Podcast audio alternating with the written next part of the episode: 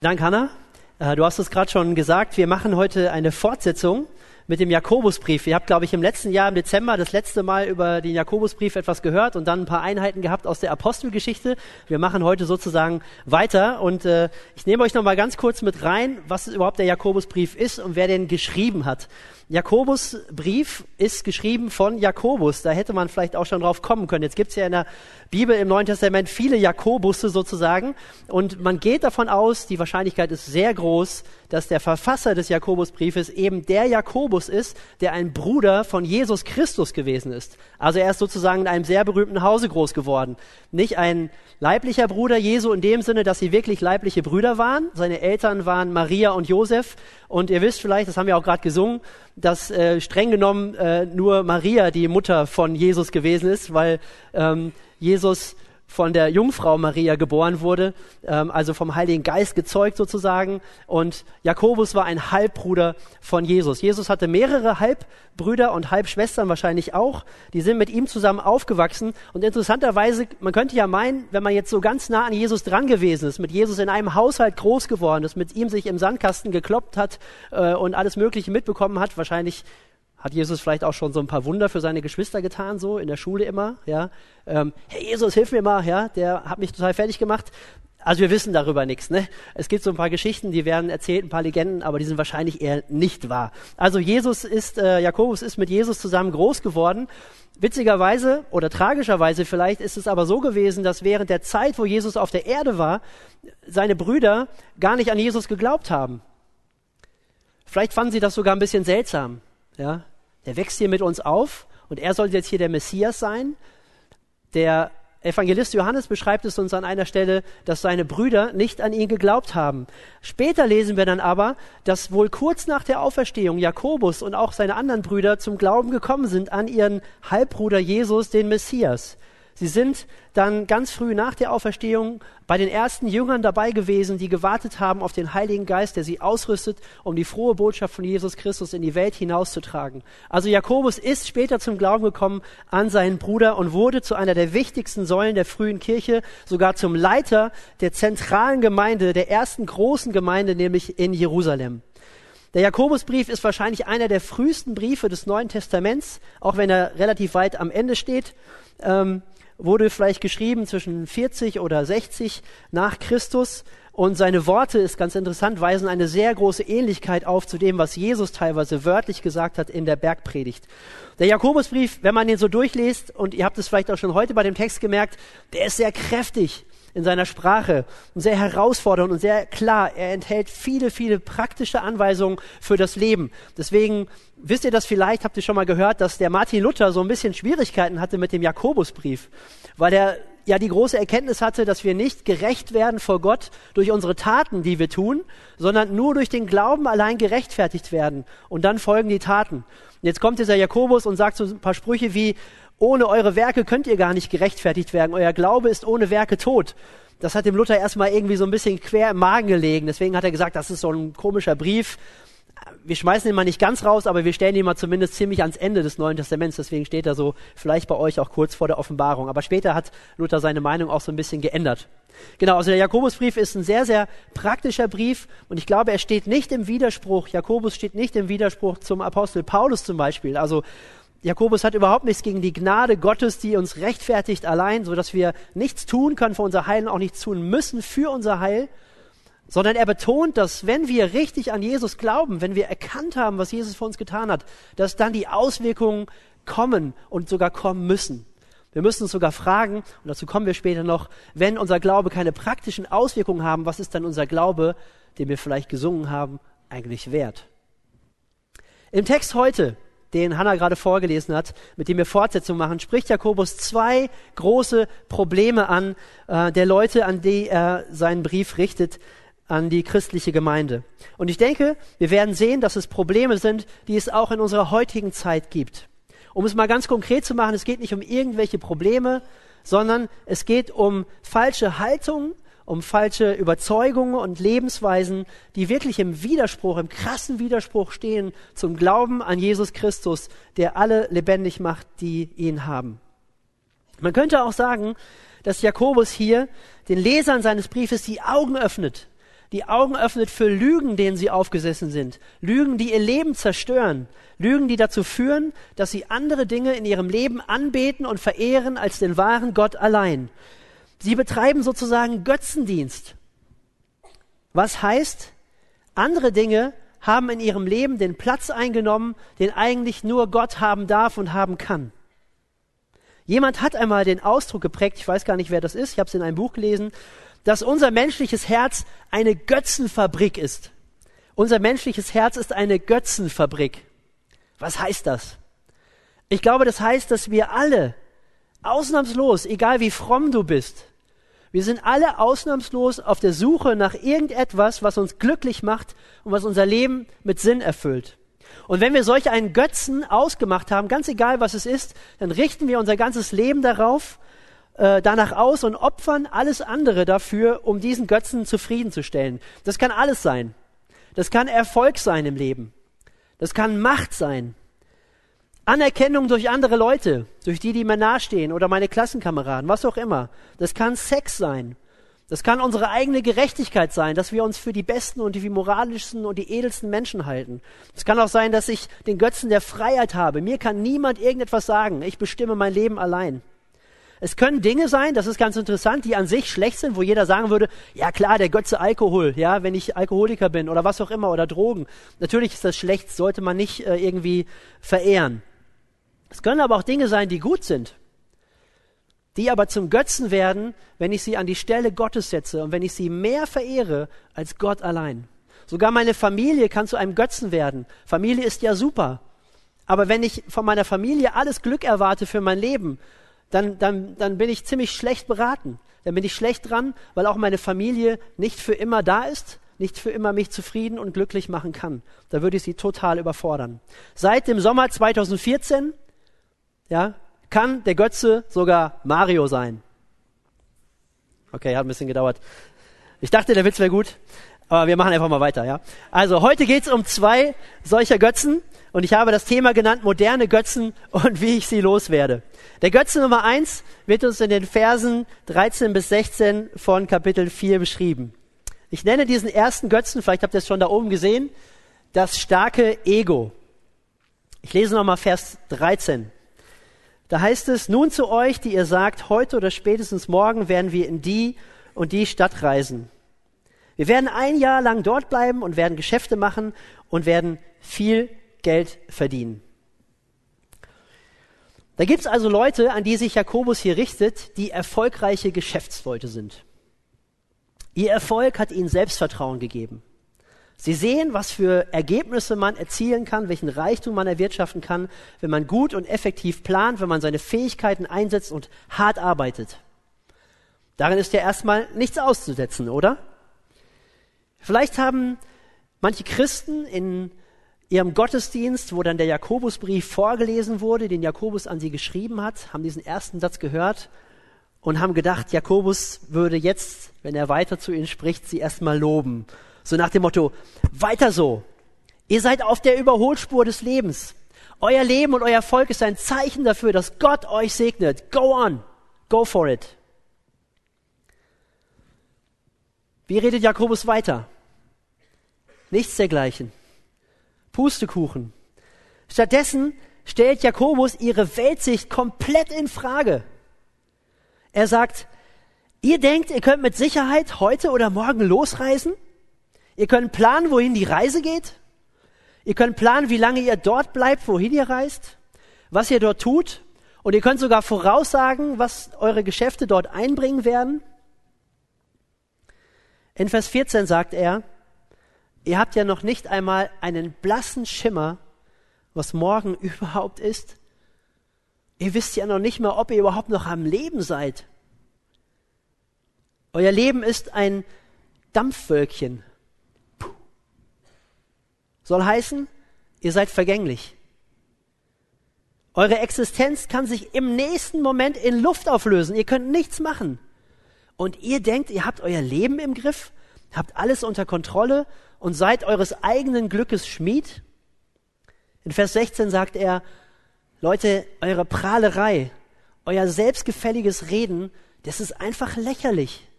Ihr seid voll die Poser. würde er vielleicht heute sagen. Ihr macht ständig tolle Selfies mit euren Smartphones, auf denen alles super aussieht, ja. Aber man kann auf den Bildern nicht sehen, auf welchem Boden ihr steht. Eure angenommene Sicherheit ist in Wirklichkeit ein sehr, sehr wackeliges Fundament. Ich möchte euch warnen.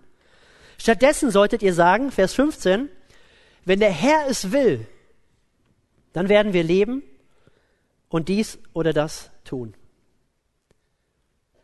Anstatt eure Pläne groß hinaus zu posaunen, solltet ihr sagen, wenn der Herr es will, dann werden wir überhaupt leben und dann können wir dies oder das tun. Ich finde, man kann hier sehen, dass Jakobus ein großes Bild, ein sehr, sehr großes Bild von Gott hat.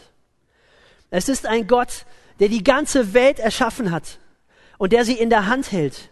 Ein Gott, der nicht nur oben irgendwie im Himmel sitzt und sich anschaut, was wir hier auf der Erde machen und zuschaut, wie wir das alles so hinkriegen, sondern es ist ein Gott, der beständig dabei ist, dass er plant und dass er wirkt in dieser Welt, dass er handelt, der alles regiert nach seinem Willen, sodass noch nicht mal ein kleiner Vogel vom Himmel fällt, ohne dass er es zulässt, der sowohl die großen Linien der Weltgeschichte zeichnet, als auch die Details in deinem Leben plant und anordnet. Das ist das Gottesbild, das Jakobus hat. Und ich glaube, es ist das Bild der Bibel. Wenn ein Geschäftsmann Erfolg hat, wogegen nichts einzuwenden ist, dann letztendlich nur deshalb, weil Gott ihm diesen Erfolg ermöglicht hat. Wenn Gott es will, dann nimmt dieser Geschäftsmann morgen im nächsten Augenblick seinen letzten Atemzug, bevor er überhaupt seine Geschäftsreise antritt. Solch einen großen und gewaltigen Gott haben wir. Habt ihr das gedacht? Als ihr heute von zu Hause oder von wo auch immer ihr aufgebrochen seid, hier zum Satz zu kommen, dass ihr gedacht habt, vielleicht mache ich es gar nicht bis hierhin. Ja, so, so denken wir überhaupt gar nicht. Und so denke ich auch fast nie. Aber das ist das Weltbild der Bibel, von Mose bis Offenbarung. Und deswegen ist es so lächerlich, und deswegen diese klaren Worte von Jakobus, wenn wir Menschen uns wie so Könige aufführen, und so tun, als würde es Gott überhaupt nicht geben und wir hätten unser Leben in der eigenen Hand. Moment, denkst du jetzt vielleicht. Haben wir Menschen nicht auch die Fähigkeit und die Verantwortung von Gott bekommen, unser Leben in die Hand zu nehmen und zu planen und unser Leben zu gestalten? Ja, haben wir. Das heißt ja nicht, dass wir jetzt da irgendwie in der Ecke sitzen sollen und warten, bis der Wille Gottes uns irgendwie trifft, dass wir dieses oder jenes tun können. Wir haben Verantwortung, wir können planen. Und wir können gestalten. So hat Gott uns geschaffen. Wir sollen sogar klug sein und wirtschaften. Die Frage ist, ob ich das tue und meine Rechnung dabei aber völlig ohne Gott mache. Nur auf mich fixiert bin und auf die Ziele, die ich erreichen will. Jakobus sagt uns hier ganz klar, dass wir nicht Herr sind über das, was kommt. Dass wir nicht einmal unser eigenes Leben absolut in der Hand haben und bestimmen können. Und dass deswegen unsere Pläne immer vorläufigen Charakter haben. Deswegen sollen wir sagen, wenn der Herr will, werden wir leben, Punkt, Punkt, Punkt. Ich habe gelesen, dass manche Christen das früher wohl so gemacht haben, dass sie, ich weiß nicht, wenn sie einen Plan aufgeschrieben haben oder so, oder einen Brief geschrieben haben, ja, dann haben sie darunter geschrieben D.V. Das ist lateinisch und heißt Deo volente, wenn Gott es will. Also, ich glaube nicht, dass es hier dem Jakobus jetzt darum geht, dass wir unsere Sprache ein bisschen verändern. Ja? Dass wir also jedes Mal, bevor wir irgendwie sagen, ja, ich, ich möchte heute in die Schule gehen, wenn Gott es will, ähm, also an jeder Stelle das irgendwie gebrauchen. Ja? Ob damit jetzt was geholfen ist oder getan ist, das weiß ich nicht. Vielleicht kannst du auch helfen. Du kannst es nämlich sagen, das ist das Problem dabei, und es doch nicht meinen. Es ist hier keine Zauberformel, ja, wenn der Herr will und wir leben sondern es geht um eine grundsätzliche Einstellung. Es geht um die Frage, habe ich so eine demütige Haltung im Leben, dass ich, auch wenn ich Pläne fasse, niemals meine totale Abhängigkeit von Gott aus dem Blick verliere. Und das sind wir. Wir sind in Gottes Hand. Wir tun keinen Atemzug ohne Gottes Willen. Das ist strange, oder? Denken wir so hier in Deutschland, in Dillenburg, in Dillenburg vielleicht, aber ansonsten in Deutschland keine Ahnung. Ja, ich glaube, wir in der westlichen Welt haben so eine Einstellung dringend nötig. Denn in unserem Denken stehen wir Menschen total im Mittelpunkt. Selbstverwirklichung und Umsetzung der eigenen Ziele werden uns ständig gepredigt. Kennt ihr diese Facebook-Predigten? Ja, folge deinem Traum, folge deinem Herzen, lebe deinen Traum. Das will ich jetzt nicht irgendwie so verurteilen. Das ist auch nicht grundsätzlich falsch. Aber die Frage ist ja, was ist denn in deinem Herzen drin? Was sind denn deine Träume? Und ich habe eher den Eindruck, dass wenn wir sowas sagen, dass wir dabei Gott nicht unbedingt so auf der Rechnung haben. Es geht um die Umsetzung unserer eigenen Ziele. Und die Frage ist, ob wir sie mit Gottes Zielen für unser Leben abgeglichen haben. Vielleicht liest du das hier und denkst so, ich bin nicht so drauf, ich bin nicht so selbstgefällig.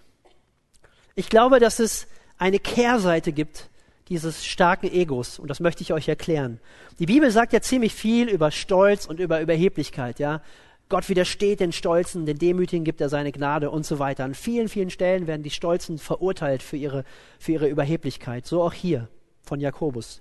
Ich muss sagen, dass wenn ich diese Stellen gelesen habe, dass ich mich da nicht so angesprochen gefühlt habe, weil ähm, es mir selber auch total unsympathisch irgendwie ist, ja, wenn ich Leuten begegne, die so dick auftragen ja, die ständig so ihre tollen Pläne ähm, unverblümt ähm, anderen Leuten aufdrücken und über ihre tollen Fähigkeiten sprechen.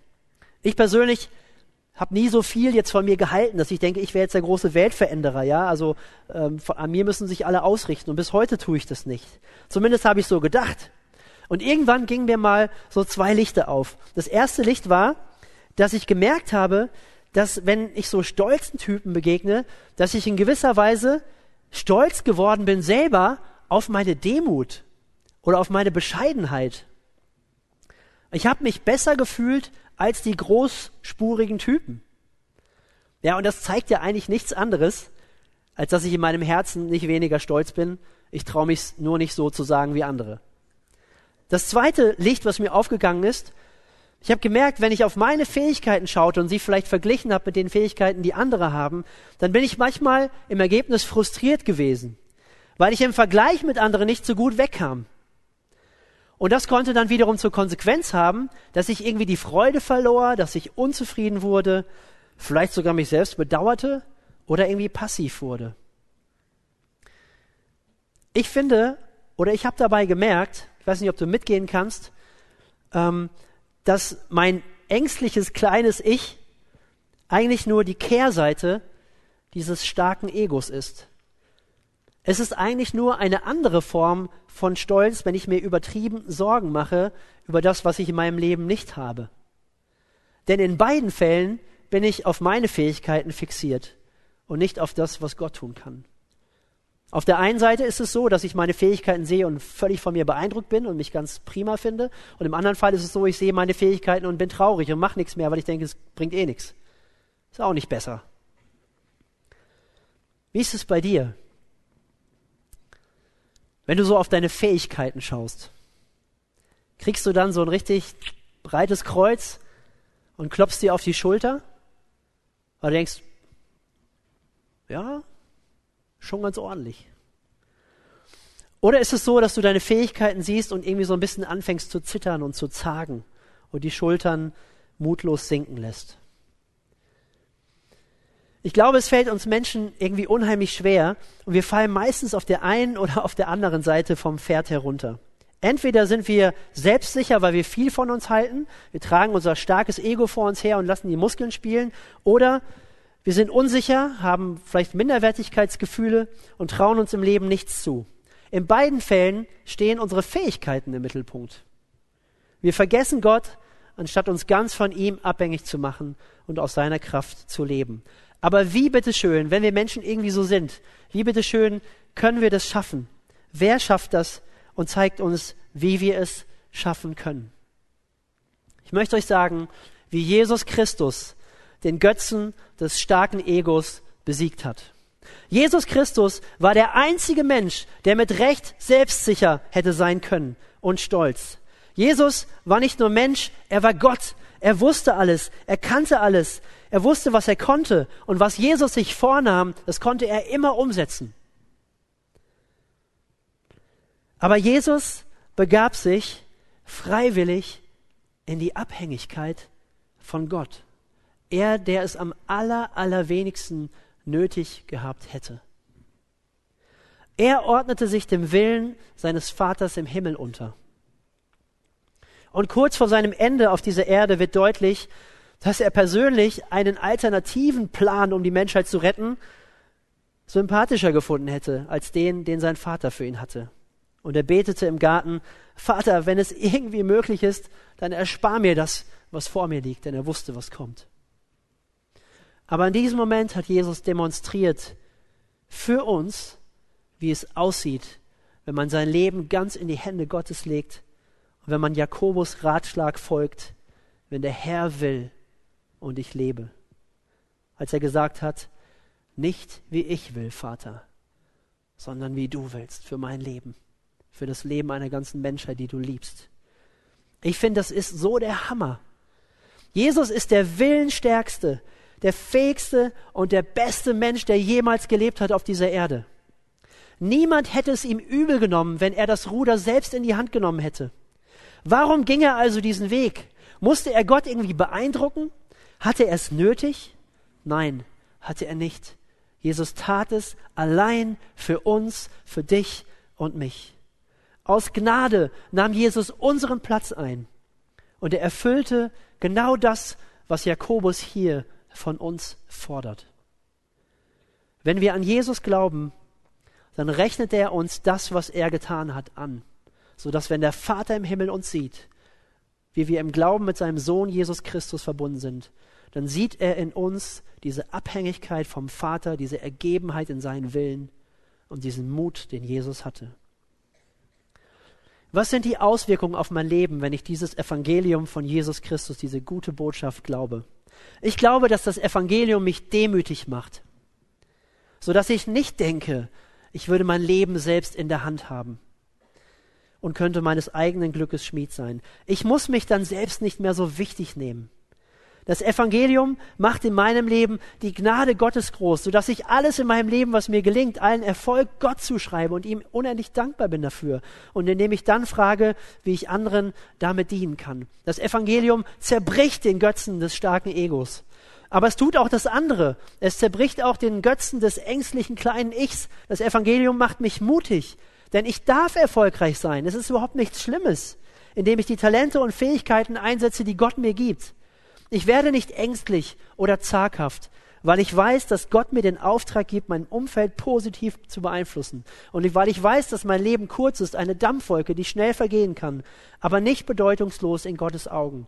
Deswegen darf ich mein Leben einsetzen und darf mutig sein. Jakobus ist für uns, für uns heute, äh, für heute noch nicht mit uns fertig. Jakobus hat noch einen zweiten Götzen im Visier und den möchte ich euch auch noch vorstellen. Es ist der Götze des materiellen Besitzes. Die Verse 1 bis 6 aus Jakobus 5. Das erste, was Jakobus hier sagt, ist materieller Besitz. Leute, es ist zum Heulen. Er wendet sich an die reichen Leute und er findet schon ziemlich derbe Worte. Er sagt, hey, ihr Reichen, wenn ihr euren Kontostand nehmt, wenn ihr zum Kontoauszugsdrucker geht und das ausdruckt und wenn ihr dann richtig fette schwarze Zahlen seht, dann, dann heult, was das Zeug hält. Es ist furchtbar. Nicht jubeln, sondern heulen. Es ist schlimm, was ihr dort seht. Ehrlich, Jakobus? Meinst du das ernsthaft? Er sagt nämlich, es bringt euch überhaupt nichts, wenn das Leben vorbei ist. All das, was ihr habt, eure Kleider, sie werden von Motten zerfressen sein. Und eure Wertgegenstände, die ihr angehäuft habt, Gold und Silber und was auch immer, sie werden einmal verrostet sein. Und wenn ihr einmal vor Gott steht, und das ist doch der Moment, auf den alles ankommt, wenn ihr einmal vor Gott steht, dann könnt ihr ihn nicht mit eurem Besitz beeindrucken und sagen, schau mal Gott, was ich alles erwirtschaftet habe. Du musst doch eigentlich auch mit mir zufrieden sein. Es ist sogar eher so, er dreht noch den Spieß um, dass unser Reichtum, der verrottet ist, wie so ein Zeuge gegen uns auftreten wird und uns verklagen wird. Das musst du dir mal vorstellen. Da stehst du einmal vor Gott in seinem Thronsaal, so in diesem großen Gerichtssaal Gottes. Dann geht auf einmal die Tür auf und dann wird so dein verrostetes Auto reingeschoben, ja? Dein Auto, was du dir so erspart hast, mühsam erspart hast von deinen ersten Gehältern und auf das du echt stolz bist. Und dann kommt dein verbogenes Mountainbike rein, ja? 5000 Euro hat's gekostet. Super Hammer, Vollfederung. Es ist aber einfach kaputt. Und es ist ein Zeuge gegen dich. Und dann kommt noch einer mit der Schubkarre rein. Es sind lauter Sachen drin. Ein zersplittertes Smartphone, allerlei Klamotten, zerrissen und vergammelt. Und all diese Dinge sprechen eine Botschaft. Sie sprechen eine Botschaft, wo auf einmal für alle erkennbar wird, worauf wir unser Leben aufgebaut haben. Nämlich auf Dingen, die einfach vergehen. Also unser Besitz, den wir hier haben, ist in gewisser Weise zum Heulen, sagt er hier. Und das Zweite ist, und das ist nochmal wesentlich ernster, dass unser Reichtum ganz oft zumindest, vielleicht sogar meistens, auf Kosten anderer geht. Das war damals so, das ist heute so. Es ist nicht nur so, dass die Schätze, die die Reichen damals angesammelt haben, keinen Wert für die Ewigkeit haben, sondern der Reichtum ist entstanden dadurch, dass sie den Arbeitern auf dem Felde, den Erntehelfern den Lohn vorenthalten haben, dass sie für einen Billiglohn geschuftet haben. Damals waren es die Erntehelfer, die ausgenutzt wurden. Heute sind es vielleicht Frauen und Kinder in Ostasien, die unsere Klamotten für einen Hungerlohn zusammennähen müssen. Es geht Jakobus hier in diesen Versen um Habgier. Habgier, die unheimlich weit verbreitet ist, aber auch irgendwie schwer zu greifen ist. Das ist ja in der Bibel ein total ernstes Thema. Das wird sehr, sehr oft erwähnt. Aber es ist nicht so leicht festzustellen, oder? Wo Habgier anfängt und aufhört. Ja, welcher Kontostand ist denn noch okay? Jetzt nimm mir doch mal eine Hausnummer, ja? Wo fängt es denn an, dass ich mir Sorgen machen muss und habgierig bin? Welche Art von Smartphone darf es sein? Wie viel darf das Auto denn kosten? Und wäre ein zweites Auto vertretbar? Bis wohin darf man im Urlaub verreisen oder fliegen? Oh, fliegen, ah, ist vielleicht auch schon so viel.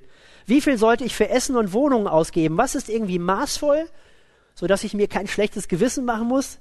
Und wo fängt das dekadente Leben an? Wir können die Fragen natürlich alle stellen, aber ich glaube, die bringen uns nicht viel weiter. Wir gehen das dazu oberflächlich an. Ich glaube ganz ernsthaft, dass dieser oder jener Besitz, den wir haben in unserem Leben, uns nicht per se zu einem schlechten Menschen machen. Genauso wie der Verzicht auf dieses oder jenes uns nicht zu einem guten Menschen macht. Das wäre einfach, oder? Auf ein paar Punkte, glaube ich, können wir uns vielleicht doch einigen. Das erste ist, wir empfinden uns oft selbst nicht als habgierig, weil wir uns mit unserem direkten Umfeld vergleichen. Ja, und wenn wir dann vielleicht in einer netten, gehobenen Wohngegend leben, dann sind wir so der Durchschnitt irgendwie, ja? Dann fühlen wir uns gar nicht wie die Bonzen weil wir gar nicht mehr haben als andere. Da denken wir, das ist schon okay. Das ist der Durchschnitt. Aber mal ganz ernsthaft, wir haben hier wirklich in Deutschland einen sauhohen Lebensstandard. Wir sind echt richtig reich. Was den Wohlstand betrifft, gehören wir zu den wenigen Privilegierten auf diesem Erdball. Das Dritte ist, wir haben wirklich viel mehr als nötig. Und das Letzte, was ich sagen will dazu, ist, wir haben viel zu viel sogar im Vergleich zu den meisten Menschen, die auf dieser Welt leben. Deswegen glaube ich wirklich, dass wenn wir diesen Text lesen und wenn wir das ernst nehmen, was Jakobus sagt, dann müssen wir uns Gedanken machen, wie wir von dem, was wir haben, teilen können und auch wirklich tätig werden. Jetzt sehe ich es aber für heute Abend nicht als meine Aufgabe an, euch zu sagen, wie euer Konsumverhalten auszusehen hat, ja, wo ihr einkaufen sollt und wo nicht, was ihr besitzen dürft und was nicht. Das müsst ihr wirklich selber herausfinden. Ich würde viel lieber die Frage stellen, woran hängt denn dein Herz? Frag dich mal, wenn du etwas gerne haben möchtest, warum will ich das haben? Warum denke ich, dass ich das brauche. Wie sehr beschäftigt mich das, dass ich mir dieses oder jenes anschaffen möchte? Und wie wäre es, wenn ich das, was ich habe, auf einmal nicht mehr hätte? Was würde das mit meinem Leben machen? Ich glaube wirklich, ich bin da nicht verkrampft, dass Gott uns viele Dinge gibt, die wir ohne schlechtes Gewissen genießen können und uns darüber freuen dürfen. Gutes Essen, schöne Kleidung. Gott ist nicht knauserig. Aber ich glaube auch, dass du sie nur dann wirklich genießen kannst, wenn du sie im Grunde an Gott abgegeben hast und wenn du weißt, dass sie aus seiner Hand kommen. Wenn du dich nicht an sie klammerst. Und wenn du sie dann tatsächlich nicht hast oder vielleicht nicht mehr hast, dann kann es dich nicht umhauen. weil du sie sowieso nur als etwas betrachtest, was Gott dir geliehen hat. Paulus hat es mal so ähnlich ausgedrückt, indem er gesagt hat, ich kann viel haben und ich kann wenig haben. So oder so, das macht nichts mit meinem Glück in meinem Leben aus, was ich empfinde. Woran du dein Herz hängst, ich glaube, das wird irgendwann nach außen sichtbar. Ich weiß nicht, ob ihr diese Narnia-Bücher kennt von C.S. Lewis. Und da gibt es eine ganz interessante Begebenheit, wo ein Junge mit dem schönen Namen Eustachius, der ähm, es irgendwie geliebt hat, seine Freunde zu unterdrücken und Macht auszuüben, wo er eines Tages in der Höhle eines Drachen einen Schatz findet. Und er geht hinein und er ist total beeindruckt und, boah, jetzt habe ich diesen Schatz, jetzt bin ich reich. Wie kann ich jetzt meine Macht ausüben? Und er legt sich irgendwie hin und er war ziemlich kaputt und dann ist er eingeschlafen und in seinem Traum hat er sich ausgemalt, wie sein Wohlstand ihm jetzt noch mehr Macht und Einfluss gibt. Und er wacht eines ähm, zu einer Tageszeit dann irgendwann auf und stellt beim Aufwachen fest, dass er selbst zu einem Drachen geworden ist. Dass er auf einmal so eine dicke, warzige, ledrige Haut bekommen hat. Dass er nicht mehr der Junge ist, sondern dass er ein Drache geworden ist. Ich glaube, das ist ein Bild dafür, was, glaube ich, trifft, dass wir nämlich verändert werden durch das, womit wir uns ständig beschäftigen. Und wenn unser Herz äh, gefüllt ist mit dem, was wir uns alles anschaffen wollen, mit dem Besitz und so weiter, dann wird unser Herz verändert und verformt sich und gleicht sich dem an, wonach wir uns aus, äh, ausstrecken. Wir werden sozusagen selber zu einem Drachen, wenn wir solche drachenartigen Gedanken in unseren Herzen tragen. Ich möchte euch noch ein praktisches, persönliches Beispiel geben. Ich liebe Eugele seit einiger Zeit äh, mit einer schönen Soundanlage für unser Wohnzimmer. Die alte hat meiner Ansicht nach ähm, ausgedient und es gibt so tolle neue Sachen auf dem Markt. Ein schöner, flacher, die, die Technikleute da hinten wissen bestimmt Bescheid, so ein schöner, flacher Soundriegel an der Wand, den Subwoofer, Wireless und das Sofa geschoben. Feine Sache, ja. Nur noch ein Kabel zum Fernseher, alles digital, nicht mehr die CDs, alles digitalisiert. Okay, der Fernseher, den ich jetzt noch habe, muss man natürlich dann schon auch entsprechend dazu noch einen neuen kaufen, weil es sieht ein bisschen komisch aus, ne, wenn man so einen Soundriegel hat und so einen Fernseher. Und dann ein Blick auf den Kontostand unseres gemeinsamen Kontos von meiner Frau und wir. Und dann, ey, cool, kann ich mir leisten. Was spricht noch dagegen, mir das anzuschaffen? Ich bin ein bisschen nachdenklich geworden, weil ich habe gemerkt, je mehr ich mich damit beschäftige, desto mehr wird das irgendwie so richtig verlockend für mich und desto mehr denke ich auch irgendwie so ganz komisch, dass ich das haben muss. Dabei habe ich jahrelang das nicht gehabt und mein Leben war echt ziemlich okay. Und ich werde irgendwie unzufriedener mit dem, was ich habe und kann mir gar nicht mehr vorstellen, dass ich das noch länger habe. Jetzt ist diese neue Anlage, die ich mir so ausgeguckt habe, auch noch von einem Fabrikat namens Teufel. Ja? Kennt ihr das? Okay, das sollte mir zu denken geben, oder? Spätestens jetzt. Also ich habe überhaupt kein Problem damit, äh, dass da irgendwie so ein Name draufsteht. Ich glaube, damit hole ich mir keine dämonische Besessenheit ins Haus. Aber ich habe trotzdem beschlossen, nochmal für mich so ein paar extra Runden zu drehen über so eine banale Sache wie so eine Soundanlage, ob ich mir die kaufe, ob wir uns die kaufen oder nicht. Ich möchte für mich klarkriegen, was macht es mit mir, ob ich das habe oder nicht habe. Ich weiß jetzt noch nicht, ob wir uns das mal anschaffen werden oder nicht. Aber wenn wir es tun, dann möchte ich irgendwie klar haben für mich, bin ich frei davon, das zu haben oder es auch nicht zu haben. Wie können wir einen guten Umgang mit Besitz lernen? Wie können wir verantwortlich werden und ein großzügiges Herz bekommen? Und ich bin sicher, bin völlig überzeugt, dass auch das nur funktioniert, wenn wir auf Jesus schauen. Jesus Christus war überreich. Niemand lebte jemals in größerem Luxus als Jesus. Ihm, der von Ewigkeit her war, ihm gehörte die ganze Welt. Und diesen Reichtum hat er sich nicht mit dreckigen Methoden erwirtschaftet. Es war ihm auch nicht nur anvertraut, so wie bei uns, sondern es gehörte ihm. Er hatte es selbst erschaffen. Aber dieser Jesus zeigte uns, wie man mit Reichtum umgehen kann. Dieser Jesus wurde nicht aus schlechtem Gewissen, sondern aus Freude und aus purer Liebe arm für uns. Nicht, weil Armut irgendwie besser ist als Reichtum, sondern weil er uns den Weg zu wahrem Reichtum eröffnen wollte. Jesus wurde sogar so arm, dass er die Position dieses armen Gerechten aus Vers 6 einnahm, der sich ohne Widerstand verurteilen und töten ließ. Wenn ich das glaube, wenn du das glaubst, dann hat es Auswirkungen auf dein Leben und auf deinen Umgang mit Besitz. Wenn Jesus Christus dein wahrer Reichtum ist, und das kann er sein, dann kann Geld nicht mehr mein Herz erobern. Dann ist, bedeutet es mir persönlich nichts. Ich bin ihm nicht verfallen und ich verwende auch keine überflüssige Energie darauf, noch mehr zu horten oder zu sparen. Weil Jesus Christus aber Herr über mein ganzes Leben ist, gehört ihm auch mein Geld. Und daher ist es nicht böse an sich. Ich muss kein schlechtes Gewissen haben, Geld zu verdienen. Aber ich frage auch, wie kann ich es einsetzen zur Ehre Gottes und zum Wohle anderer? In Vers 17 sagt Jakobus, das ist so der Mittelvers in dem Abschnitt, wer nun weiß, Gutes zu tun und tut es nicht, dem ist es Sünde. Das ist einer der krassesten Verse, wie ich finde, in der Bibel. Und es gilt für beide Götzen. Wenn ich weiß, dass konkrete Schritte in meinem Leben dran sind, wenn du das weißt heute Abend, um dich zum Beispiel in Abhängigkeit von Gott zu begeben oder mit deinem Besitz verantwortungsvoller umzugehen, dann darfst du das nicht auf die lange Bank schieben. Denn nicht nur das ist böse, so was man ausdrücklich an böser Tat tut, sondern auch das Gute, was man nicht tut. Ich komme zum Schluss und möchte eine, eine Warnung aussprechen oder sagen, wie wir umgehen können, gut umgehen können mit diesem Text. Der Text ist sehr klar und herausfordernd.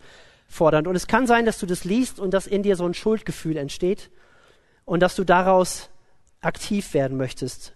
Und dass du dann motiviert durch ein schlechtes Gewissen vielleicht ein paar Gebote und Verbote für dein Leben auflistest und nun versuchst, sie einzuhalten, damit, wenn du das nächste Mal diesen Text liest, irgendwie dich nicht verdammt fühlst.